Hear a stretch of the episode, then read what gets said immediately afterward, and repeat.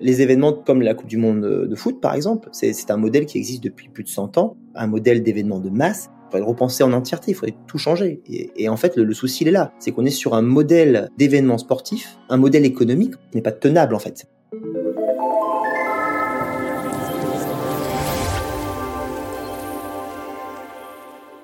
Bonjour à toutes et à tous, bienvenue dans ce nouvel épisode de Jeune Pousse, le podcast Futura consacré aux initiatives positives et à impact qui dessinent le monde d'aujourd'hui et de demain. Pour ce nouvel épisode, échauffez-vous car on va s'intéresser au sport, acteur majeur de l'économie, du bien-être et de l'inclusion sociale, mais qui est pourtant à la traîne en matière d'écologie. On ne compte plus les polémiques avec la dernière en date, celle sur l'organisation des Jeux asiatiques d'hiver en Arabie saoudite. Alors pourquoi une telle réticence des acteurs du secteur à verdir leurs activités? Comment y parvenir avec autant d'enjeux économiques derrière? C'est ce que nous allons voir avec Paul Guinard, cofondateur de la marque de sport éco-responsable Nolt. Il ne me reste plus qu'à siffler le coup d'envoi de cet épisode. Bonjour Paul, avant de rentrer de plein pied sur le terrain du sujet qui nous préoccupe aujourd'hui, est-ce que tu peux juste nous présenter Nolt en quelques mots? Bonjour Thibault. Oui, donc Paul Guinard. On a lancé Nolt avec mon associé Olivier Guigonis il y a deux ans et demi, avec l'idée de base de lancer une marque de sport pour les clubs, éco-responsable et accessible. Et donc ça fait deux ans et demi qu'on s'évertue à créer des produits de sport pour euh, des centaines de clubs amateurs, uniquement avec des matières recyclées. On fait ça au Portugal, on fait ça avec des encres non chimiques pour se dire que les enfants sur les terrains de sport aux quatre coins de la France et maintenant un peu d'Europe aussi puissent avoir et porter des produits de sport euh, les plus éco-responsables possibles. C'est vraiment l'idée. On croit énormément au sport et à l'éducation. On aura l'occasion d'en parler et je pense que tout le projet de Nolt euh, tourne autour de ça. Quand tu parles d'éco-responsable, il y a le côté effectivement biosourcé, mais ça va plus loin que ça avec le côté circulaire, c'est-à-dire que vous recyclez ensuite en fin de vie. Est-ce que tu peux me faire tout ce circuit? Parce que c'est pas qu'au niveau de la source Ouais, c'est ça, c'est ça, exactement. La circularité, c'est notre ADN. Nolt, c'est l'idée de nothing is lost. Donc, c'est vraiment l'idée de rien ne se perd, tout se transforme, tout se revalorise. C'est le cœur de notre, notre projet. Donc, on travaille avec des déchets plastiques en partie récupérés dans la Méditerranée. C'est une grande source de déchets plastiques, malheureusement. Aussi du déchet plastique type poubelle jaune que vous pouvez trier chez vous. Ce plastique est transformé en fil de polyester. On tisse des maillots euh, de football, de basket, de handball dans notre atelier au Portugal, au nord de Porto. On équipe les clubs euh, de foot, de basket euh, en France pendant une, deux, trois saisons. Des fois, les maillots durent longtemps en fonction des sponsors, des changements de couleur, des changements de logo. Enfin, on s'adapte à tout ça. Ce qui est sûr, c'est que quand le club change de maillot, de short, de survêtement, il passe par nous, il nous renvoie ses produits en fin de vie. Et tous ces produits ne sont pas brûlés, ils sont pas jetés, ils sont pas perdus dans la nature, ils sont revalorisés par la marque. Aujourd'hui, on récupère, euh, rien que l'année dernière, on a récupéré 5 tonnes et demi, donc en 2021, 5 tonnes et demi d'anciens maillots de club alors c'était pas des maillots Nolt parce qu'on est trop jeune pour recycler déjà nos produits, c'était des maillots d'autres marques qu'on a récupérés, qu'on a revalorisés. En l'occurrence, c'est du polyester, donc du plastique. Donc on a refait du plastique. Et on a fait, euh, là le gros projet qui nous anime en ce moment, on fait des coupelles euh, de sport, donc des petits cônes qu'on trouve euh, sur tous les terrains de sport, qui sont en fait le consommable numéro un de tous les clubs de sport en France. Il y a des millions et des millions de coupelles vendues en France chaque année, qui sont le plus souvent pétro-sourcées, donc du PVC, le plus souvent conçu en Asie, bah nous on en fait avec des vieux maillots de foot, on fait des coupelles, et donc c'est les mêmes clubs de foot qui m'ont donné leur maillot en année 1 qui les récupèrent en année 2.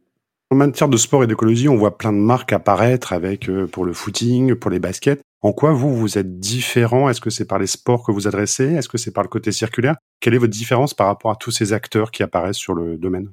On se différencie euh, par notre focus, le sport amateur. Euh, je pense que aujourd'hui euh, notre cœur de cible, comme on dit un peu dans le milieu, c'est euh, c'est le vraiment le mass market. Notre projet, pour avoir de l'impact, c'est d'offrir l'accessibilité à des projets éco-responsables au plus grand nombre. Donc ça veut dire clairement le club de sport amateur avec des gamins qui ont entre 4 et 12 ans typiquement où est-ce que le maillot de, football doit être à 20 euros? Parce qu'en fait s'il est à 40 euros eh bien, ils pourront pas se l'acheter. Donc, en fait, s'ils peuvent pas se l'acheter, il n'y a pas, a pas de projet, il y a, y a un projet de niche. Et nous, notre projet, il est vraiment de se dire, on va prendre le minimum de marge, on va travailler le plus direct possible avec les clubs et on va faire un maximum de volume. On se projette sur le long terme. On se dit que plus on prend de parts de marché aux gros faiseurs euh, qui produisent leurs maillots au Bangladesh euh, avec du polyester vierge, plus on a un impact.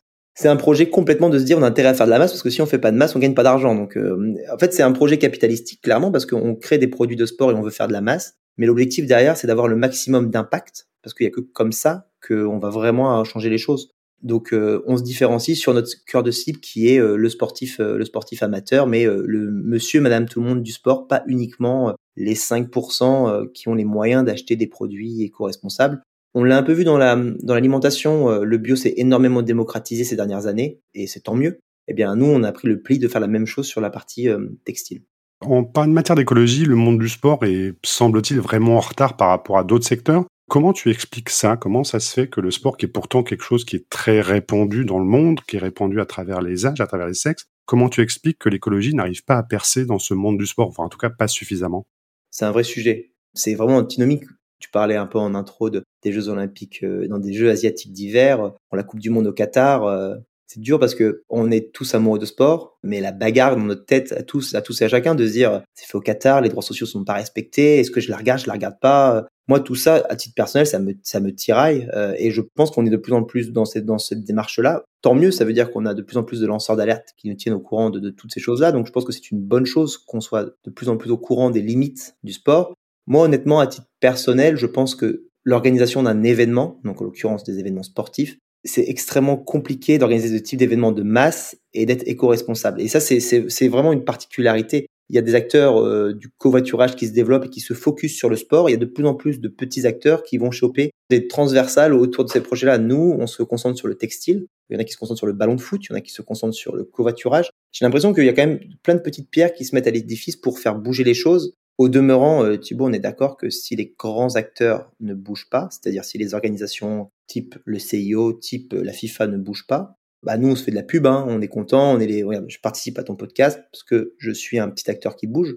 Ce que je préférais, c'est qu'il y ait un Adidas ou un Nike là derrière avec toi et en fait qui bouge aussi, parce que là, là il y aurait de l'impact. On reviendra, je pense, en troisième partie sur les solutions justement que tu préconises. Euh, je veux rester justement sur les enjeux les acteurs du sport qui abordent le sujet d'écologie le font plutôt en manière, j'allais dire, curative, en compensation carbone, et non prendre le problème à la source. Ça vient de quoi? Est-ce que c'est parce qu'il y a de tels enjeux financiers que c'est compliqué de pouvoir traiter ça? Est-ce que c'est juste une question d'état d'esprit? Comment on explique encore une fois que ces acteurs-là, que ces événements-là euh, ne sont que sur la compensation et pas dès le départ d'avoir pensé leur événement, que ce soit éco-responsable, etc. En fait, c'est un vrai sujet. On a été énormément éduqués en nous disant, tout autour, tu vois, de la croissance verte, de se dire, on va continuer à grandir, à grossir, on va faire des événements de plus en plus grands et on va compenser, en fait. On va compenser, donc ça va aller. Mais en fait, on est tous, les deux d'accord, je pense, de dire que c'est pas, pas le sujet. Aujourd'hui, la compensation carbone, il faut repenser le modèle dans son entièreté. Mais sans vouloir revenir à, ma, vie, à, ma, à notre vie, à ce qu'on fait, en fait, c'est tellement plus simple de faire comme moi je fais. C'est-à-dire, on est parti à de zéro, d'une feuille blanche, avec un modèle qui est, je pense, le modèle qu'il faut suivre.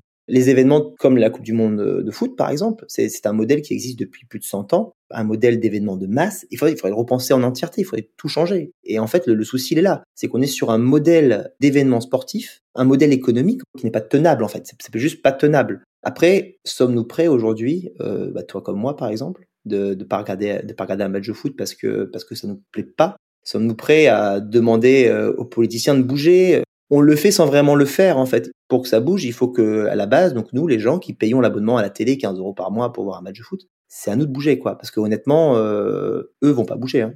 Tu parles de foot, il euh, y a certains qui dénoncent des sports qu'on dit moins écologiques que d'autres. On cite le golf euh, par le fait qu'il faut arroser les greens, on cite la natation par les bassins. Est-ce qu'il y a vraiment des sports qui sont moins écologiques sur lesquels il faut se focuser en termes d'impact? Ou est-ce que c'est une démarche un peu plus globale? Alors, encore une fois, je parle à titre personnel, euh, on accompagne quand même 10 ou 12 sports déjà. Euh, il y a des limites dans chaque sport. J'ai pu voir des initiatives extraordinaires dans, dans le milieu de la voile. Il n'empêche que la voile, tu vas au départ de la route du Rhum, tu fais venir des, dizaines et des dizaines de milliers de personnes à un point donné. En fait, le, souci va être euh, sur la partie événementielle, ça va être le transport des supporters et des fans. Donc ça, c'est très compliqué d'endiguer ce, ce, phénomène. Et au demeurant, tu peux aussi voir le verre à moitié plein. T'es pas toujours obligé de le voir à moitié vide. Euh, le foot, euh, la natation, euh, le golf, il y a quand même énormément et de plus en plus d'activations au niveau de la RSE. Alors c'est sûr que pour certains c'est une petite goutte d'eau, mais ça bouge, ça bouge. Nous on accompagne des clubs de foot pro, des clubs de rugby pro qui bougent auprès de leur communauté. Alors des fois évidemment c'est plus l'activation vitrine. Au demeurant il se passe quelque chose, tu vois. Au demeurant il y a une volonté de faire. Franchement il y a de la route encore, mais je sens que ça bouge quand même. Tu parlais du placement des supporters comme un des impacts les plus importants dans le monde du sport. Pourtant, bah, difficile d'imaginer des stades, des cours, des bassins sans spectateurs. quels pourraient être ces leviers? Est-ce que tu as différents leviers à nous à nous communiquer pour que bah, les clubs, les institutions, les marques puissent commencer à changer et changer petit à petit ou de manière euh, très radicale, mais en tout cas qu'il y a un vrai changement? Comment on pourrait faire? Je pense que, de toute façon, c'est pas, j'ai rien inventé. Hein. Le, le, transport est là, c'est ce qui pollue le plus dans ces événements-là. Il y a des acteurs euh, comme Stadium, Stadium Gauche, pense que tu connais, euh, qui proposent une vraie solution de covoiturage. Mais même au-delà de ça, il y a des acteurs qui existent déjà. Euh, rien que le club en tant que tel a une communauté tellement énorme. C'est au club en fait d'être le moteur de la solution. C'est au club d'organiser les transports, mais pas juste de bus pour amener les, les gars. C'est vraiment au sein de la ville. Le club doit vraiment prendre le sujet à bras le corps. Pour moi, c'est fondamental. Et même, tu peux aller même un peu plus loin, des solutions très pragmatiques. Tu vois le championnat de France de football, on a on a 20 équipes aujourd'hui. Euh, à aucun moment on se pose la question du calendrier en fonction des déplacements des clubs. Est-ce qu'on pourrait pas imaginer un calendrier ou est-ce qu'on on focus ce déplacement des clubs en fonction de zones géographiques et on fait ça par bloc? Alors la France c'est un petit pays, hein, euh, c'est pas comparable euh, au modèle de la NBA par exemple en Amérique du Nord, mais tu prends le modèle de la NBA en Amérique du Nord, aux États-Unis, c'est exactement ça qu'il faudrait faire. Bon, ils le font de plus en plus au demeurant, mais pas tout le temps le cas tu peux plus faire un match de foot euh, en début de saison au mois d'août euh, en Israël ou en Chine, euh, là leur trophée des champions. C'est plus possible ça. Juste, il faut envoyer les bons signaux. Mais quid des sportifs Il y a l'histoire de l'affaire Mbappé avec l'histoire des chars à voile pour un déplacement, alors qu'ils étaient plus maladroits qu'autre chose. N'empêche qu'effectivement, ils ont une caisse de résonance quand même assez globale dans le monde, en tout cas. En quoi eux doivent aussi porter des messages, en quoi eux doivent aussi s'impliquer sur ces questions-là? C'est très dur comme question. En fait, même moi, à titre personnel, je suis euh, partagé sur ce sujet-là. À la fois, euh, voir Mbappé qui rigole sur une question d'un journaliste sur l'écologie, je me dis, on a de la route à faire encore pour que, pour que ça bouge. D'autre côté, je me dis, l'avantage, c'est que tout le monde a repris le truc et que euh, il aurait répondu de manière consensuelle, le sujet aurait pas fait une vague, quoi. Le fait qu'il réponde comme ça, ça m'a énormément dérangé, mais le fait que ça nous dérange tous, bah, c'est que ça bouge, tu vois. C'est que je me dis que ça bouge.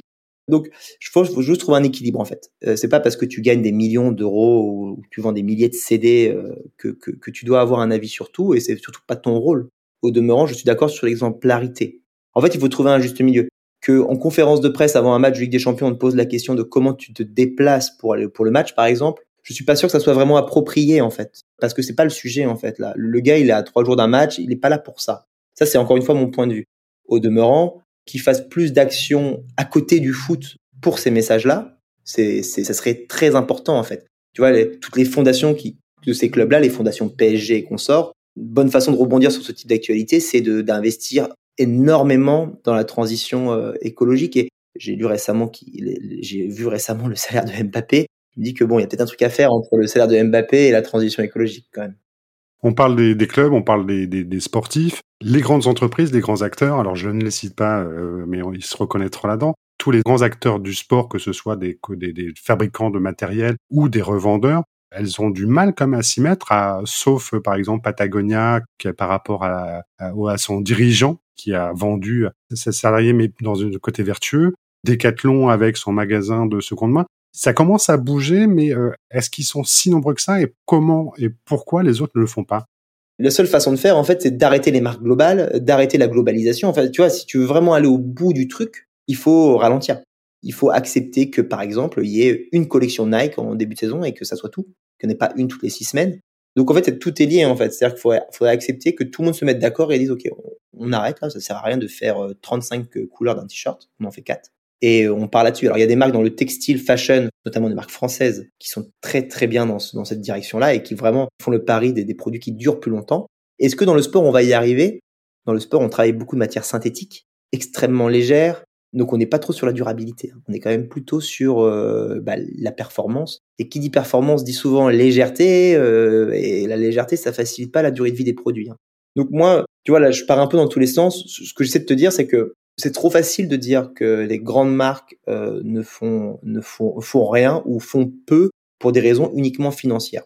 Clairement, on en parle même chez nous. La marge, c'est le premier driver. Mais il y a tout le reste. Il y a tout un modèle économique en fait qui fait que c'est pas si simple pour elles de bouger. Il faut pas faire n'importe quoi. Si tout le monde se met à faire du polyester recyclé pour faire du polyester recyclé, ça aura peu d'intérêt. La seule clé, serait de faire des matières plus durables, des produits plus durables et moins de collection. En fait, le seul changement qu'on peut faire, il est là, je pense. Donc moins de produits, et des meilleurs produits, ce qui sous-entendrait aussi des produits plus chers parce que, comme je te l'ai dit en préambule, la marge, c'est leur driver. Quoi. Un des gros soucis de nos marques comme les vôtres, c'est le manque de durabilité. comment Nolt promet une meilleure durabilité du produit et est-ce que c'est vraiment possible? Franchement, c'est pas simple, surtout que en plus d'être écolo, euh, d'être circulaire et de vouloir être accessible le plus possible, la durabilité, ça demande euh, des choses comme doubler les, toutes les coutures, euh, de faire attention au grammage de nos matières, de mettre un petit peu d'élastane mais pas trop. On travaille dessus. C'est ce qu'on appelle de l'éco-conception. on fait que ça en fait. On, fait que ça. On fait que réfléchir à d'une part faciliter le recyclage des produits. Donc, s'il est cassé ou produit déchiré, il faut pas qu'il y ait de pointures ou de choses qui puissent endiguer mon recyclage. En l'occurrence, moi, je broie les produits en fin de vie. Donc, s'il y a des pointures, donc typiquement euh, des zips, ça me facilite pas la vie. Donc, on essaie de penser de plus en plus les produits par rapport à ça. Après, le produit en tant que tel, on le pense pour qu'il soit le plus durable. Déjà, en plus, les gens qui viennent nous voir pensent que si c'est du, souvent on pense que si c'est du recyclé, c'est moins bien. Il y a tout ce travail de dire non, c'est pas moins bien. Et en plus de ça, tu as plutôt intérêt à le prouver parce que vu qu'ils partent avec un a priori négatif, si le produit pète au bout de trois matchs de rugby, on va l'entendre parler et la marque, euh, enfin, c'est tout ce qui peut être le pire pour Nol, c'est ça. En fait, le pire pour la marque, c'est si le produit est pas durable ou du moins est moins durable que ce qui existe sur le marché déjà, qui est déjà pas vraiment durable. Donc, tu vois, y a, le niveau est déjà pas très élevé. Si on n'arrive pas à être au niveau du niveau pas très élevé, ça va être compliqué. Donc, on pense les produits avec plein de petites choses comme typiquement les doubles coutures qui nous permettent, euh, ça coûte un peu plus cher, ça prend un peu plus de temps, mais tu gagnes vraiment, vraiment en durabilité de produit parce que typiquement une couture qui saute, honnêtement, après le produit, il le jette. Euh, c'est très rare en fait que ça aille vraiment plus loin. Donc nous, on propose même de reprendre les produits pour refaire les coutures. Et en plus, on fait ça gratuitement. Donc euh, si un club a besoin qu'on reprenne une couture, qu'on reprenne un bouton, on reprenne un zip, il nous renvoie le produit à nos frais. Donc on lui envoie un bordereau et on reprend le produit. Ça ne nous est pas encore arrivé. Ça fait deux ans, ça ne nous est pas encore arrivé. Ça ne veut pas dire qu'il n'y a pas de zip ou de bouton qu'on cassé. Ce qui, ça veut juste dire qu'on propose quelque chose. On a une vraie solution, aussi bien pour gérer le produit en fin de vie que même pendant sa vie. Si le club veut vraiment le récupérer, on s'en occupe. Justement, pour conclure un petit peu ce, podcast, revenons à nous, consommateurs sportifs, et parmi nous, tous les auditeurs et auditrices de ce podcast. Si tu avais un défi, un conseil à leur donner, ce serait lequel, en fait, pour qu'on puisse, nous, à notre niveau aussi, faire bouger ce sujet-là? Sur les consommateurs, un, conseil. C'est pas c'est pas si simple en fait parce que en fait on est on est tous extrêmement différents euh, et on a tous nos réalités. Là d'autant plus en ce moment tu vois je peux pas conseiller à un, foyer français de, consommer local euh, du textile français par exemple si ça coûte trois fois plus cher en fait c'est même pas tant le consommateur parce que je pense que tu prends la, majorité des consommateurs euh, ce qu'ils veulent c'est que la planète soit encore vivable dans 50 ans quoi donc en fait si la solution c'est de mieux consommer ils veulent mieux consommer tu vois la plupart sans même euh, être extrêmement au courant de ce qui se passe, tu sais qu'il va falloir un peu changer la façon dont on consomme, mais il faut qu'on te donne les armes. Donc en fait, c'est même pas tant le consommateur. Je donnerais plutôt un conseil à, à, tous les gens qui font comme euh, comme Nolt, en fait, toutes les autres marques de textile, parce que moi c'est comme du textile que je fais. Repensons le projet, quoi. On n'est pas obligé d'appliquer le même niveau de marge que ce qui s'est toujours appliqué dans le textile. Le textile marge entre 3 et 5. Pas spécialement obligé de faire ça. En fait, tu peux faire un peu moins et ça peut marcher aussi. Alors évidemment, ça va moins plaire aux, actionnaires, mais au début, t'as pas d'actionnaire, tu vois. Donc euh, moi, mon point de vue, il est que c'est pas parce que c'est éco-responsable que ça doit être plus cher, et tu peux faire du prix juste pour la production, donc pour les équipes, les couturières et pour toutes les équipes. Alors évidemment, le Made in France et le Made in Portugal, en l'occurrence, c'est ce que je vis, ça n'a pas le même coût. Mais au demeurant, euh, tu peux faire du Made in France le plus accessible possible si tu appliques des niveaux de marge différents. Ça implique aussi de se projeter sur le très long terme et ça implique aussi une croissance qui est un peu plus, on va dire, moins dynamique que si tu faisais x4 à chaque fois que tu vendais un t-shirt. C'est clair. C'est clair, ça demande un peu de résilience. Mais de mon point de vue, si tu si vraiment le but du jeu à la fin, c'est d'avoir un impact et de changer, hein, changer le monde, on va dire, c'est un peu, gros, de le dire comme ça, mais si c'est vraiment ça l'idée, eh ben, il faut qu'un foyer euh, français euh, au SMIC puisse acheter un t-shirt en coton bio euh, à 15 euros ou 20 euros. Si c'est pas capable, bah, ça va pas le faire en fait, ça, ça va pas marcher. Enfin, tu seras content, j'imagine, tu pourras te dire en société, j'ai fait bouger les choses, mais non, t'as pas vraiment fait bouger les choses. T'as fait bouger autour de toi, mais euh, nous, on se bat tous les jours ici euh, chez Nolt pour trouver des solutions, en fait, à chaque fois que ça soit le plus juste pour tout le monde. Des fois, il y a des produits, j'y arrive pas, je les mets pas en marché. Il y a des produits, on n'y arrive pas. Ce sera trop cher. Mais il y a plein de produits où c'est possible, en fait. Et si c'est possible, il faut, faut y aller, quoi. Merci Paul pour toutes ces explications. Ce sera le mot de la fin. À nos auditeurs et auditrices, n'oubliez pas de vous abonner à ce podcast pour continuer à nous suivre et écouter des personnes aussi passionnantes que notre invité d'aujourd'hui. N'hésitez pas non plus à nous laisser un commentaire si vous avez des questions ou souhaitez aborder un sujet en particulier. Merci Paul, à bientôt. Merci, merci beaucoup et à, et à très bientôt. Et aux auditeurs, à très bientôt pour un nouvel épisode. Au revoir.